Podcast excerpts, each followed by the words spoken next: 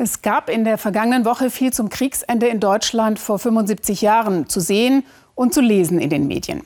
Vielleicht ging es Ihnen auch so. Man denkt dann automatisch an die Geschichten aus der eigenen Familie. Bei mir war es die meiner Oma. Während des Kriegs musste sie mit vier Kindern und viele Jahre ohne Mann einen kleinen Betrieb führen. Männerarbeit, die, oh Wunder, auch von Frauen gemacht werden konnte. Für manche Frauen so gesehen also auch ein Fortschritt. Etwas ganz Ähnliches spielt sich heute im Bürgerkriegsland Syrien ab. Alexander Stenzel. Ihr Aufstieg ist in Syrien sehr ungewöhnlich. Hier oben repariert Nesrin eine Verbindung des Hochspannungskabels. Eine Frau in diesem Job vor dem Krieg undenkbar.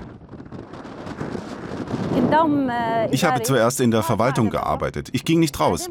Aber durch die neue Situation, durch den Krieg und die Krise wollte ich raus aufs Feld, wie die Männer, damit wir uns die Arbeit teilen. Ich wollte beweisen, dass eine Frau genauso arbeiten kann wie ein Mann.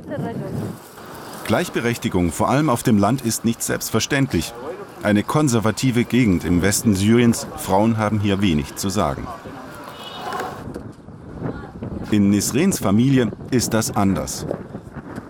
Natürlich spielen die Töchter Fußball, natürlich mit den Brüdern.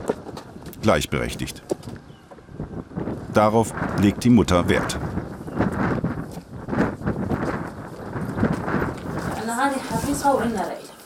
Die studierte Elektrotechnikerin hilft ihren Kindern bei den Hausaufgaben. Nesrin will, dass ihre Töchter auch einmal einen guten Job bekommen. Die Chancen sind gut, denn Frauen werden überall gebraucht. Wir sind im Krieg. Es ist ein Elend. Drei Viertel der jungen Männer wurden zum Wehrdienst eingezogen. Drei Viertel sind zur syrischen Armee gegangen. Ich bin seit zehn Jahren verheiratet. Anfangs war ich nur Hausfrau. Dann gab es diese Ausschreibung im Elektrizitätssektor und ich habe mich beworben.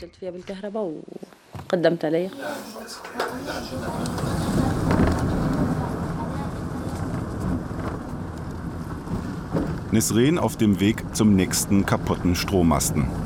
Ihr Mann arbeitet im Finanzsektor. Er musste nicht zur Armee, weil er der einzige Sohn der Familie ist. Sie leben in der malerischen Provinz Homs. Auch hier immer wieder Trümmer. Syrien steht vor einer gigantischen Wiederaufbauherausforderung. Millionen Männer sind geflohen oder im Krieg umgekommen. Andere halten noch immer die Stellung an einer der vielen Fronten im Land. Ohne die Frauen geht es nicht. Tausende Strommasten im Krieg zerstört. Es gibt viel Arbeit für Nisrin und ihre Kolleginnen. Und genauso viel Kritik. Für religiös Konservative ist es ein Skandal, wenn Frauen in engen Hosen Strommasten hochklettern.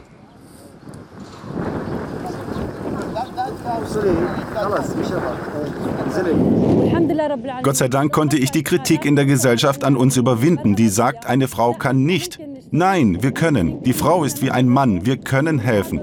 Ich hoffe, dass wir diese Gewohnheit brechen, dass die Frau nur im Büro arbeiten kann. Nein, wir müssen raus in die Realität. Und diese Erfahrung ist sehr gut. Sie sind etwas Besonderes hier auf dem Land. Feierabend. Die Familie geht zum Abendessen aus. Für Nisrin ist es wichtig, dass die konservative Kritik auch an den Töchtern abprallt.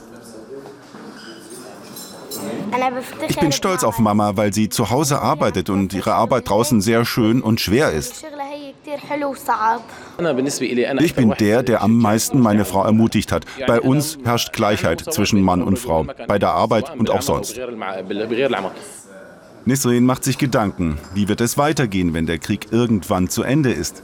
Wenn die vielen Männer in der Armee wieder ins normale Arbeitsleben zurückkehren wollen, werden sie es schaffen, die Zeit zurückzudrehen?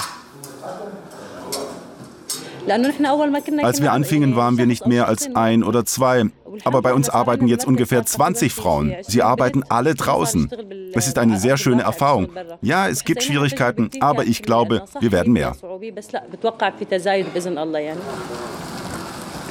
Es ist die Zeit der Frauen, meint Nisrin. Für den Wiederaufbau ihres Landes seien sie unersetzlich. Es gebe viel zu tun nach neun Jahren Bürgerkrieg in Syrien.